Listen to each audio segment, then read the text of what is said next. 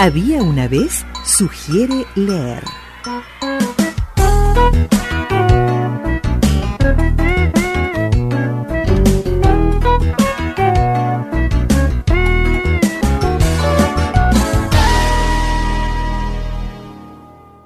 Estamos en línea telefónica con Cecilia Curvelo.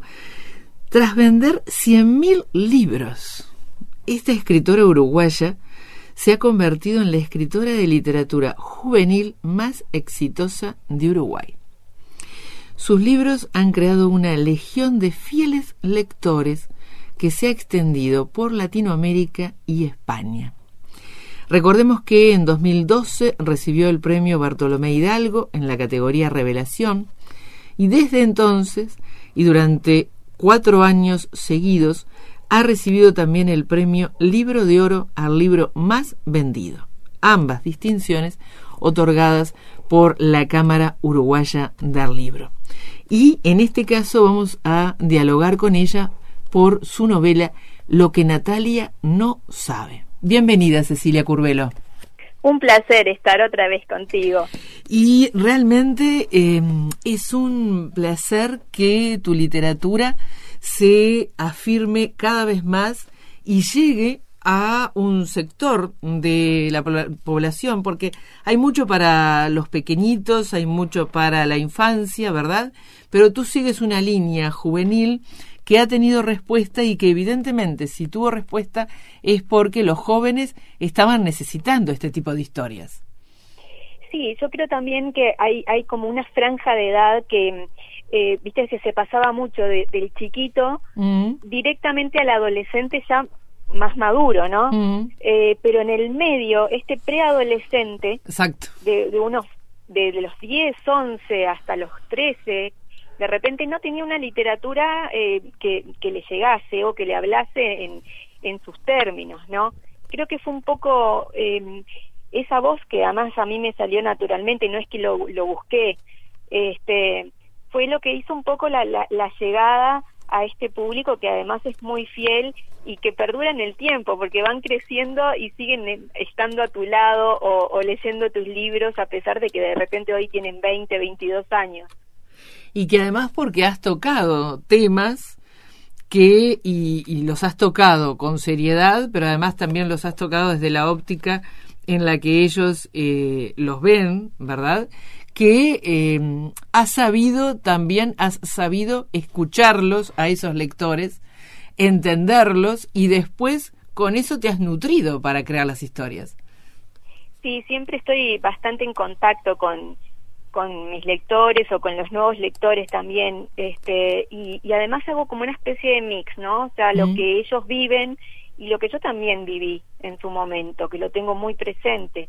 Eh, y creo que no ha cambiado demasiado, pues yo siempre digo, bueno, cambian las formas o, o los medios para comunicarse, pero los sentimientos es algo, es, es universal y, y no, no, no tienen fecha de caducidad, ¿no? Siempre hablamos de, si, si, te pones a pensar, siempre eh, lo que vemos en series de televisión, en libros, tienen que ver con, con el amor, con, con, con la traición, ¿no? Con, con el temor a no pertenecer, a no formar parte, este, y eso no, no varía. A, a todo lo que tiene que ver con eh, la autoestima, ¿no? con las emociones, con el manejo de esas emociones también, que está muy presente sí. en todos tus libros. Sí, es que es que el tema de la autoestima, a veces uno dice, bueno, el adolescente o el preadolescente hay que fomentarles la autoestima y en realidad si te pones a pensar en nosotros los adultos, eh, cuántos necesitamos también que nos fomenten la autoestima, porque no no es algo tan sencillo. Eh, eh, siempre te dicen, bueno, querete a ti mismo, pero ¿y cómo lo hago? Mm. ¿no? ¿Cuál, ¿Cuál, es la manera? Entonces, este, creo que eh, tiene mucho que ver también lo que lo que vuelco de mí misma en un en un montón de, de, de sentimientos que, que bueno y temores, ¿no? Que, que hay, que existen. Ahora en este en este último libro eh, trato el tema de los trastornos eh, psiquiátricos, del tema de la bipolaridad. Sí. Eh, y, y, me, me dice este una una periodista chilena el otro día es que nunca pensé que, que, que, libros para preadolescentes o adolescentes pudieran tocar esos temas. ¿Cómo haces sin anestesia para, para hablar de temas tan escabrosos? Y es que justamente yo no les tengo miedo. Claro. No, no les tengo miedo porque creo que forman parte de la vida y, y, y me, lo más interesante que me parece es ver cómo el adolescente lidia con, con, con esos temas, ¿no? Porque es algo que sucede y que pasa y bueno, creo que si le tenemos miedo y de eso no hablamos, eh, es cuando más monstruo se hace, ¿no? Más, más crece. Además, eh, en esta novela está tratado de manera natural porque forma parte de la vida de la protagonista, ¿no? Además, eh, porque ¿por qué no estar en una literatura juvenil si cuando dialogas con muchos adolescentes te encuentras que viven esas situaciones en sus hogares, ¿no? Entonces, mira, ¿por qué totalmente. no?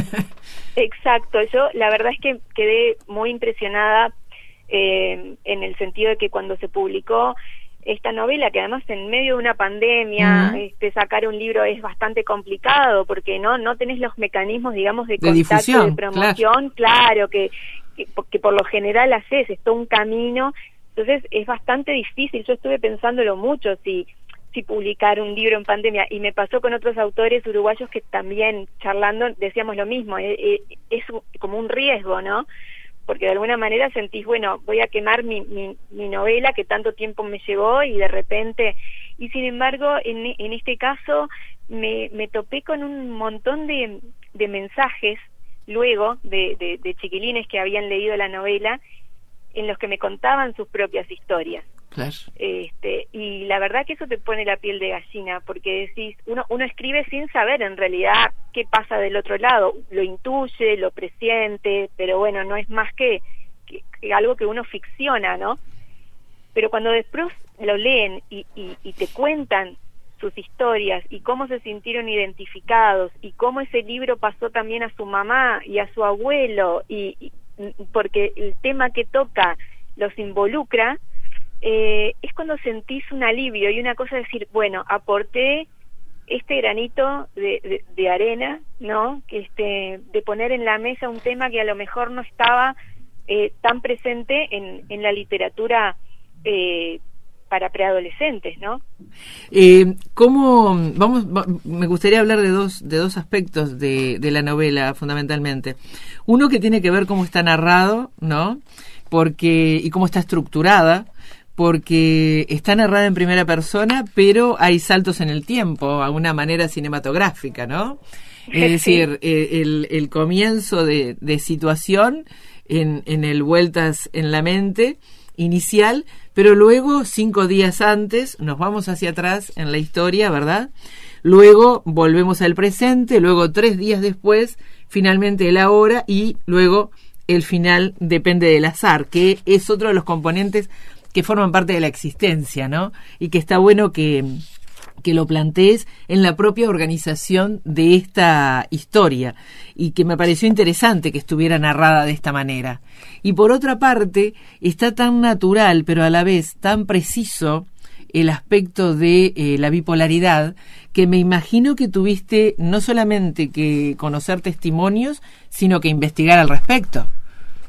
Sí, como en todos los temas que, que toco, viste que siempre lo charlamos, ¿no? Que mm. eh, realmente me trato de documentar mucho y cuando tengo dudas siempre acudo a profesionales y, y, obviamente a testimonios. En este caso en particular, mm. eh, a mí me tocó muy de cerca en mi adolescencia, mi mejor amiga en ese momento era como una hermana, eh, tenía estos bajones, ¿no? Y era terrible porque realmente uno, el que está al lado, es, yo creo que es uno de los que más sufre porque tenés que, te vas como queriendo acoplar a ese estado de ánimo que es tan cambiante. y, y, bueno, y a, los pocos años la diagnosticaron. En aquel momento era una cosa rarísima. Claro. Eh, la verdad que hace, no sé, este, te estoy hablando de hace unos 30 años atrás. No, no, no era común un diagnóstico de ese tipo. Y en general estaba esa cosa de decir, ah, bueno, entonces es loca, ¿no? Eh, cualquier cosa que saliera de, de lo que era un... De lo esperable, el rótulo. De lo esperable, claro, o del cuerpo, ¿no? Porque uno, eh, que te quebras un brazo, te ponen un yeso, bueno, ahí no pasa nada. Ahora sí, si cuando estás enfermo tenés un trastorno de, del alma, como digo yo, entonces ahí eh, como que, bueno, sos loco eh, y ya está. Y en realidad creo que, que ese, ese manejo que teníamos de, de, de, de este tipo de cosas nos hacía un daño tremendo. ¿no? Porque el ser humano es, es, un, es una conjunción del cuerpo y, del alma, del espíritu. Eh, y, y, los, y las enfermedades o los dolores del alma y de la mente eh, no se ven, pero son de repente muchos más, mucho más agudos que, que los dolores físicos. Eh, entonces me parecía, en aquel momento fue terrible este, con esta amiga y lo, y lo sufrí muy de cerca, y, a partir de ahí siempre me interesaron todos los temas que tuvieran que ver con, con, con este tipos de trastornos, ¿no? Últimamente venía escuchando permanentemente el trastorno por ansiedad y de hecho los chiquilines en, en, el, en, el Instagram donde, donde es más que interactuamos me piden, me dice, ¿vas a tratar algún día el, el trastorno de ansiedad en los adolescentes?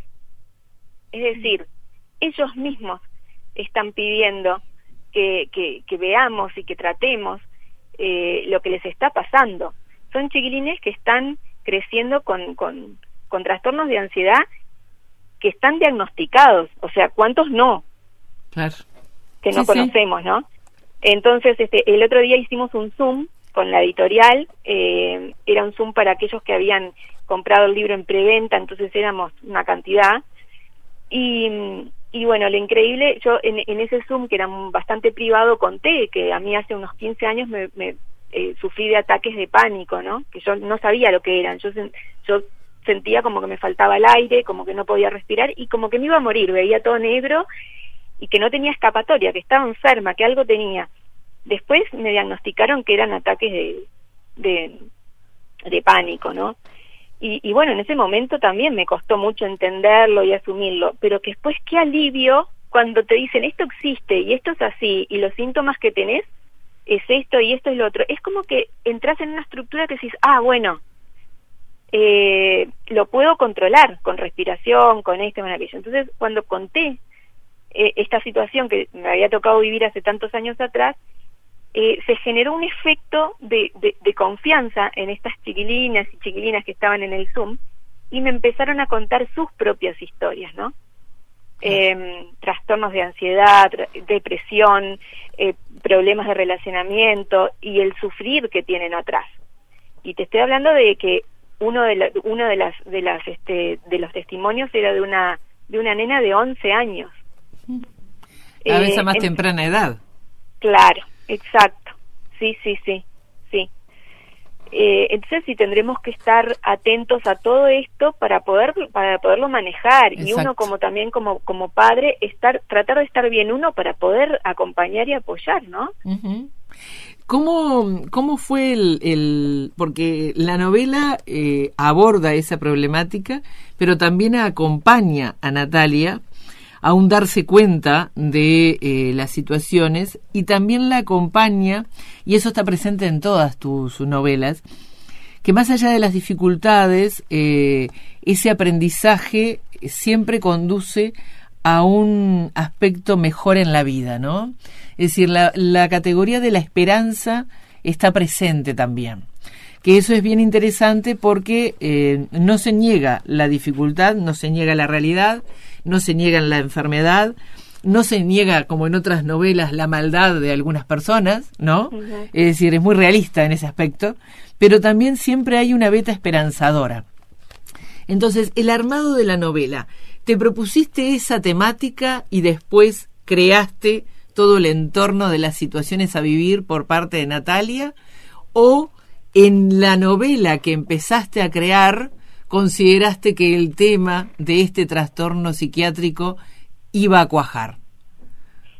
Mira, fue una cosa, esta novela en particular fue, fue un armado completamente diferente al, al, resto, en que en general yo soy muy de planificar y de saber cómo va a terminar y soy de estos escritores este mapas que le llaman, ¿no?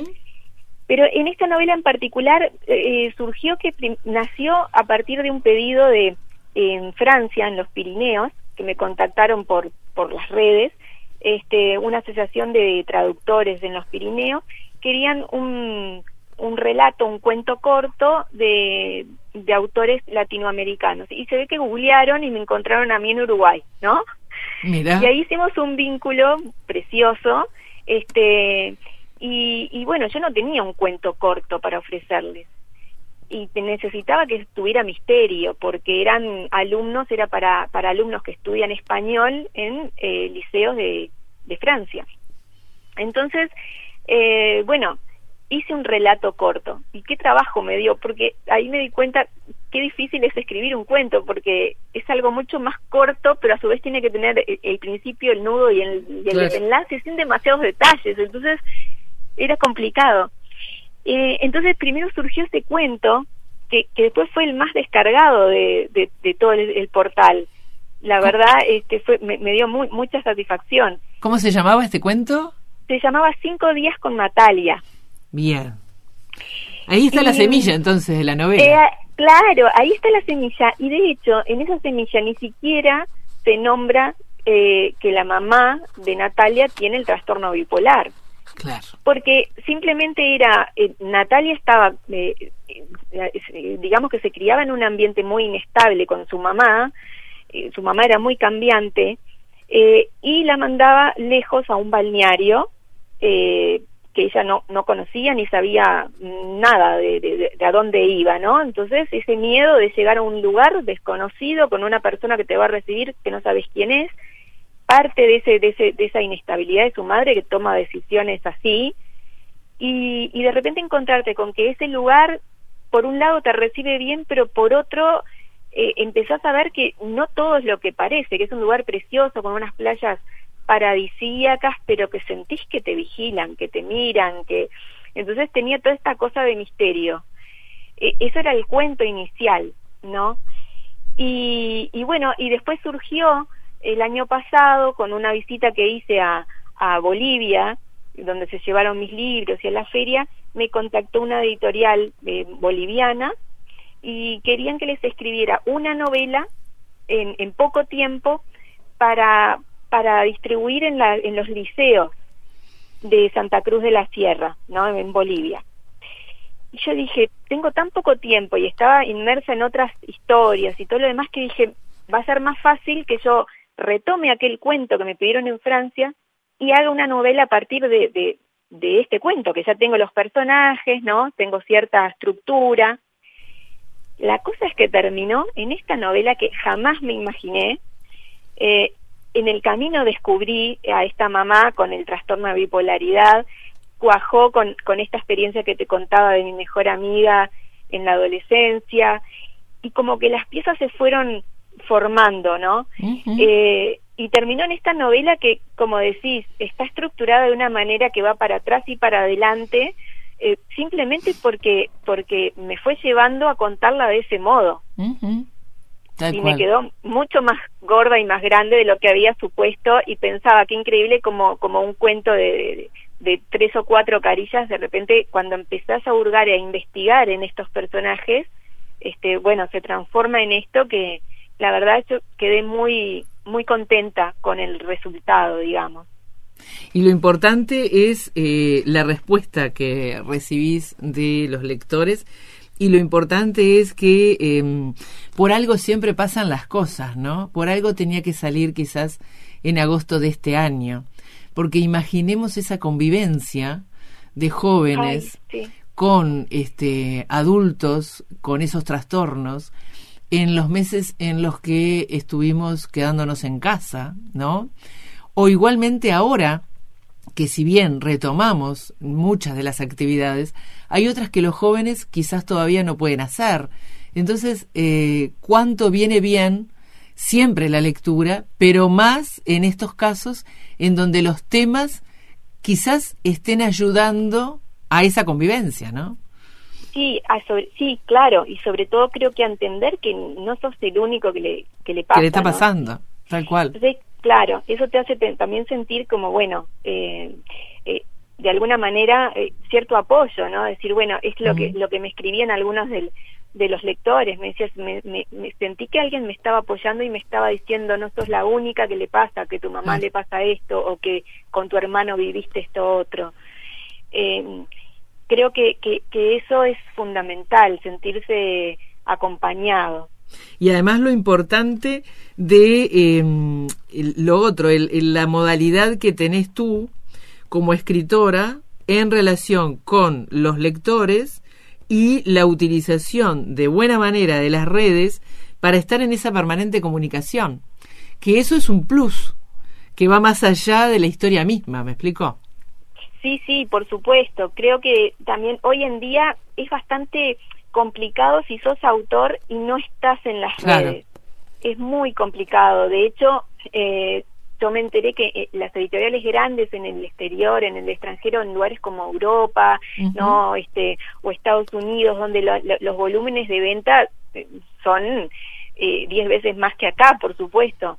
Y en los contratos ya directamente la editorial le hace firmar al autor que va a estar en las redes y que va a participar de las redes.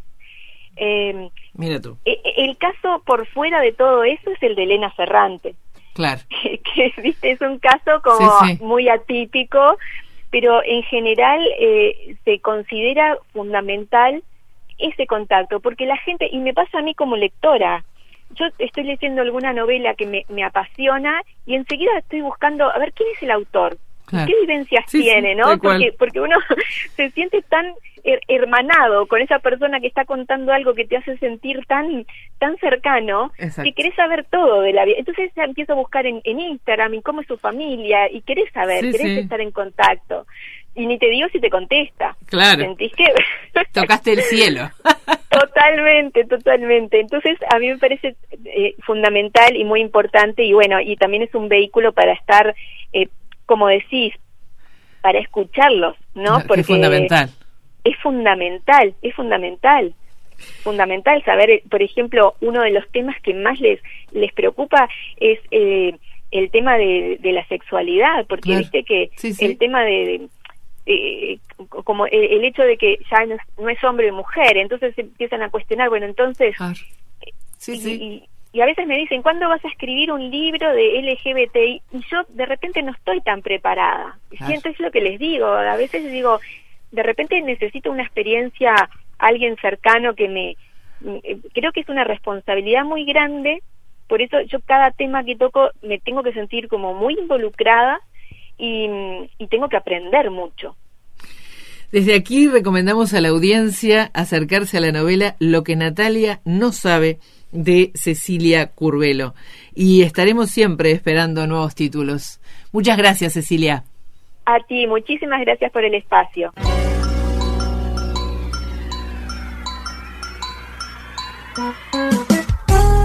Con las voces de Mariana Ruiz, de María José Parejas y de Cecilia Curvelo nos estamos despidiendo de este Había una vez.